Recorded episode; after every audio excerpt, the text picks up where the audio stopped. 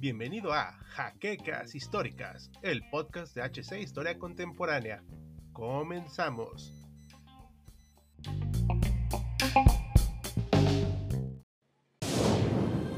Bienvenidos a HC Historia Contemporánea, la página histórica por excelencia. Xbox One se anunció y lanzó en el año 2013, convirtiéndose en la tercera consola casera de Microsoft y cumpliendo una teoría que tengo en la maldición de las compañías que llegan a su tercer dispositivo, fracasando en el mercado y provocando una grave crisis de contenido, lanzamientos e identidad dentro de la marca Xbox. Hola historiadores, bienvenidos a una nueva edición de Pixeles Históricos. Yo soy Hal Jordan, quien junto a The Oslander les hablaremos acerca de la tercera consola de Microsoft y su complicada existencia en estas míticas guerras de consolas. Acompáñenos en su contexto histórico para entender de qué hablamos. En los años en que vivió su mayor auge esta consola, pasaron diversos hechos históricos interesantes, tales como la victoria de Donald Trump en las elecciones presidenciales de Estados Unidos, el fracaso rotundo del movimiento político Yo Soy 132, la muerte del presidente de Nintendo, Satoru Iwata, y la aparición de un virus de origen desconocido que provocó una pandemia global, cuyo nombre no mencionaremos. También no podemos olvidar la goliza de Alemania Brasil en su Mundial de 2014, la conclusión del Brexit en 2020 y el brutal fracaso del Nintendo Wii U, que su existencia de menos sirvió para que Microsoft no se sintiera mal con su pésimo desempeño. Pero ahora vamos a ver con qué nos referimos con esta consola Xbox One. En un primer momento, la prensa y algunos medios habían denominado Xbox 720 a lo que sería la nueva consola que se lanzaría al mercado para sustituir a la muy exitosa y querida 360, en alusión por multiplicar a ese número por 2. Aunque esto es una constante, pues casi cada sucesora se denomina como 2, como el caso de GameCube 2, Xbox 2 en su momento, o Switch 2 que por cierto ¿Acaso creían que Nintendo sacaría un Switch Pro? De lo que se podía saber en ese entonces, podemos destacar algunos puntos, entre los cuales se encontraba el hecho de que sería una consola destinada al entretenimiento del hogar más que para los gamers entusiastas, que esperaron una consola sobre la que nuevos videojuegos ofrecerían innovaciones diferentes a lo que ya estaban acostumbrados en el 360. Esto les costó muy caro. Al momento del anuncio vino la absoluta decepción. El nombre de la consola Xbox One era confuso, porque realmente todos creíamos que el Xbox One era el One, pero se refieren al All-in-One Multimedia, un centro de entretenimiento. Fue tan desastroso que se dedicaron más a presumir las capacidades TV que lo que nos interesaba, los juegos. Aunado a esto, en el E3 2013 mostraron la interfaz basada en Windows 8, lo cual prueba que Microsoft ya nos odiaba desde ese entonces y dando otras noticias no muy agradables. En principio, la consola siempre tendrá que estar conectada a Internet, quedando incapacitada de usarse si no se conectaba por 24 horas.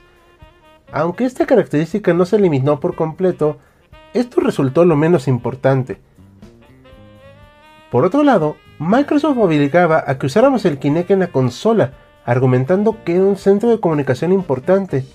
Pero si la consola estaba siempre conectada, ¿no nos estarían espiando? Por si fuera poco, se anunció que se irían contra el mercado de segunda mano, donde los juegos estarían atados a la consola y cuenta del usuario, impidiendo con facilidad su reventa como todos lo hemos hecho desde hace más de dos décadas. Esto generó un rechazo de inmediato, pues se consideraba que vulneraban todos los derechos de los jugadores, incluyendo el de la propiedad del juego en disco, pues solo te estaban rentando una licencia. Como pueden ver, la presentación fue poco menos que agraciada. Sí usaba Blu-ray al menos, pero todo lo demás fue recibido de manera negativa.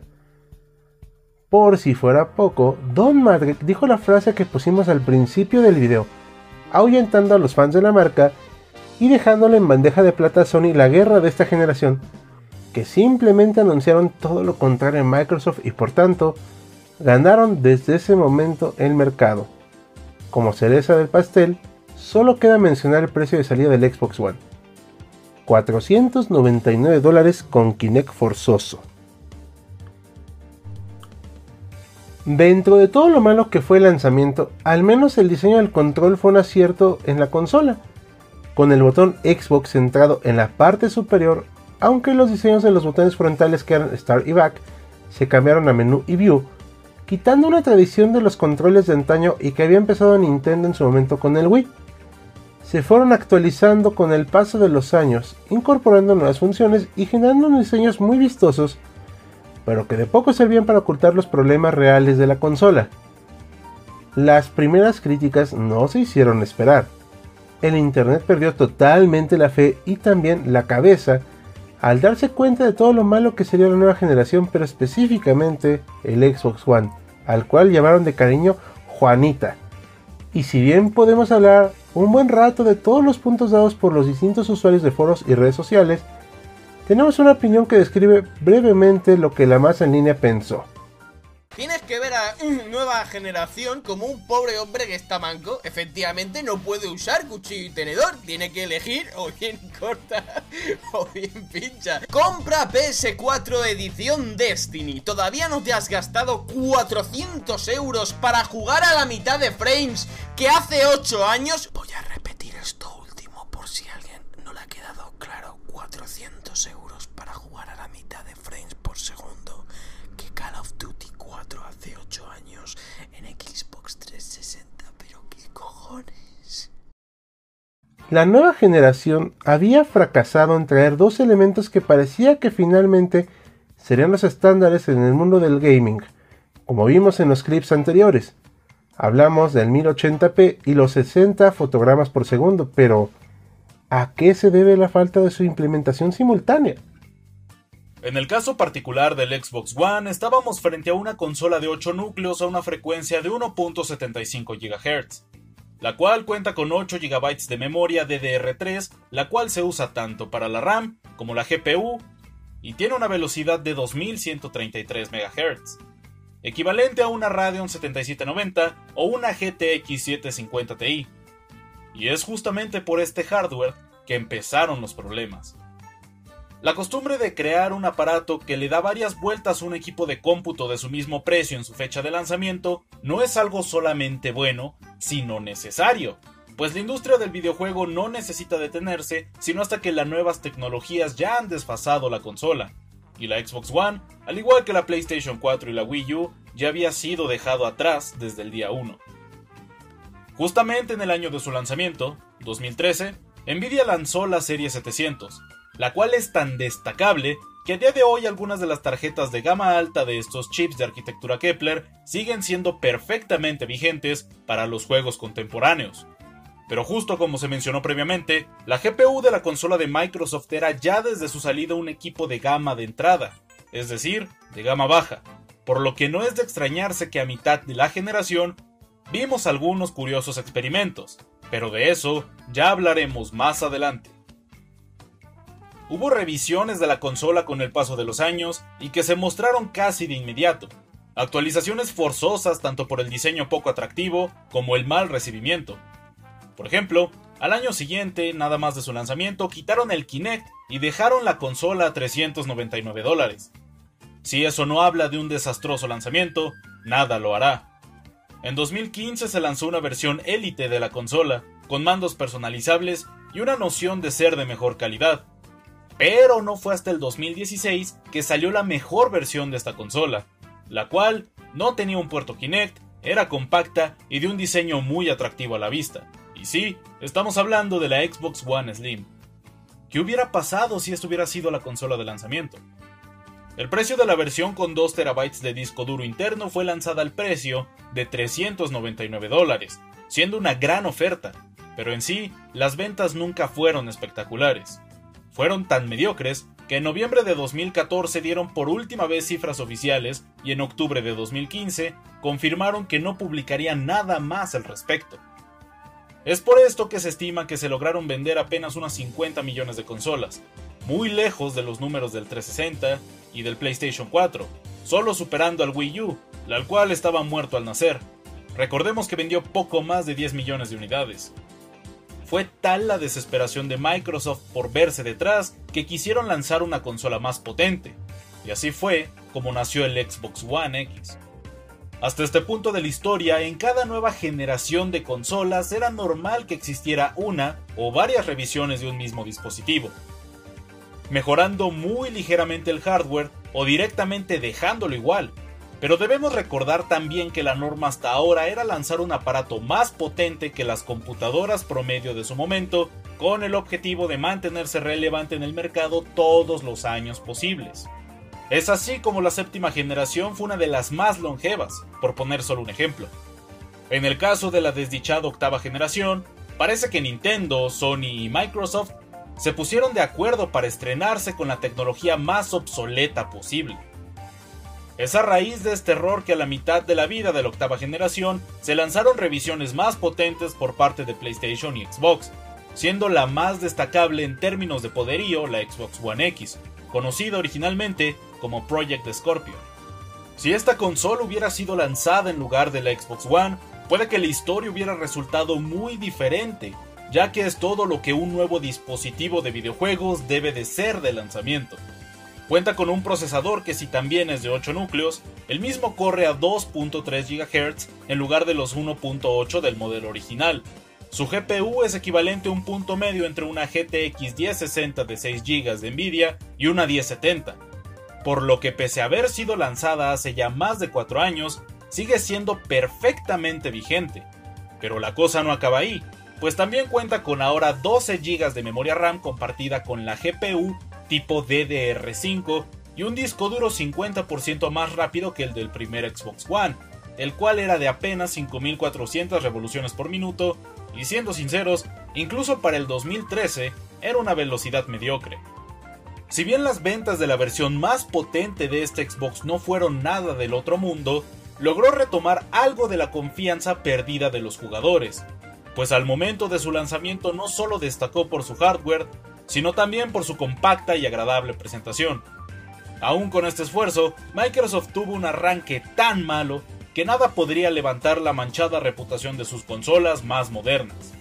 Otro de los puntos acertados es que Microsoft siguió apoyando con fuerza al Xbox Live, dando contenido constante a sus usuarios y recompensando su lealtad con un par de juegos gratis al mes, en 2017 estableció el servicio de Xbox Game Pass, que es en síntesis una suscripción para descargar juegos que se actualizan conforme se cambian las licencias o se terminan las concesiones.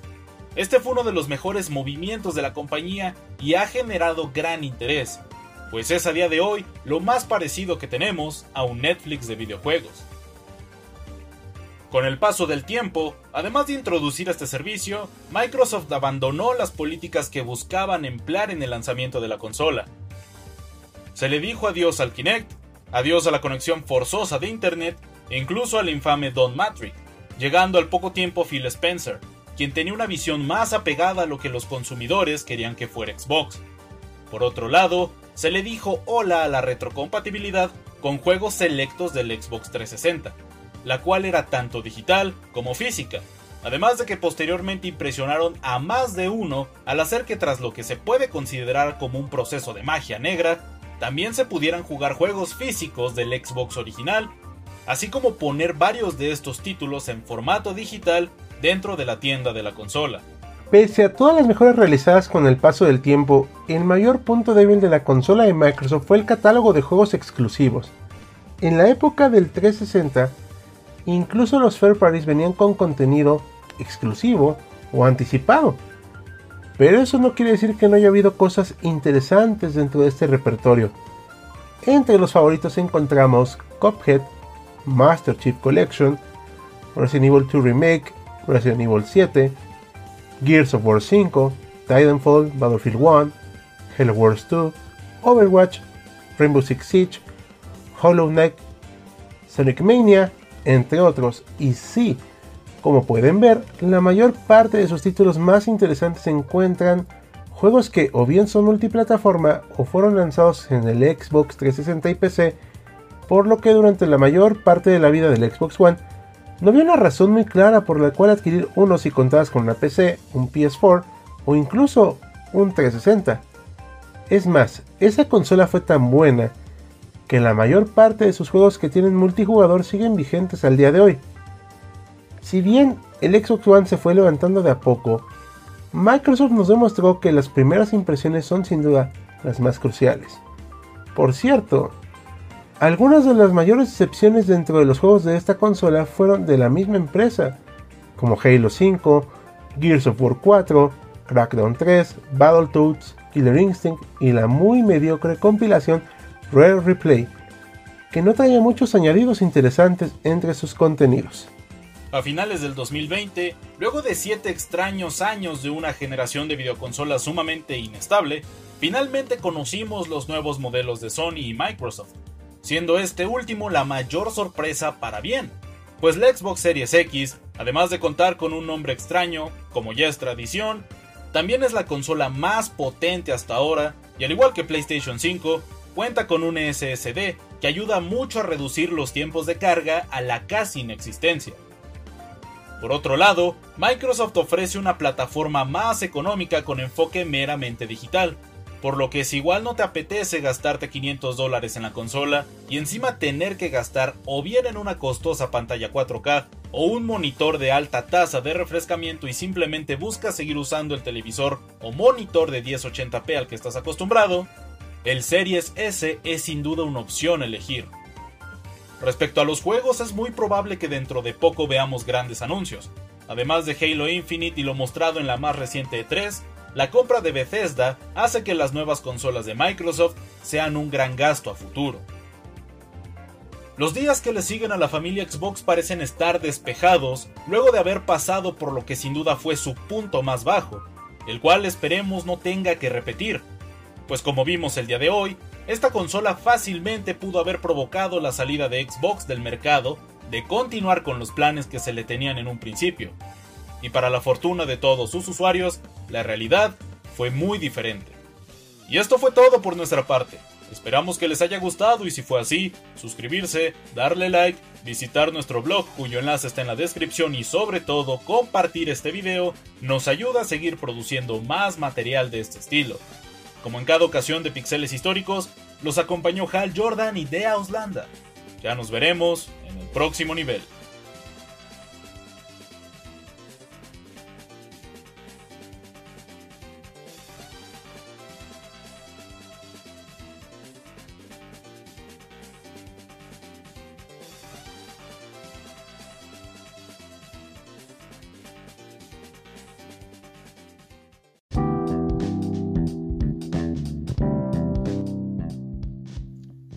Esperamos la siguiente semana en un nuevo episodio de Jaquecas Históricas, el podcast oficial de HC Historia Contemporánea.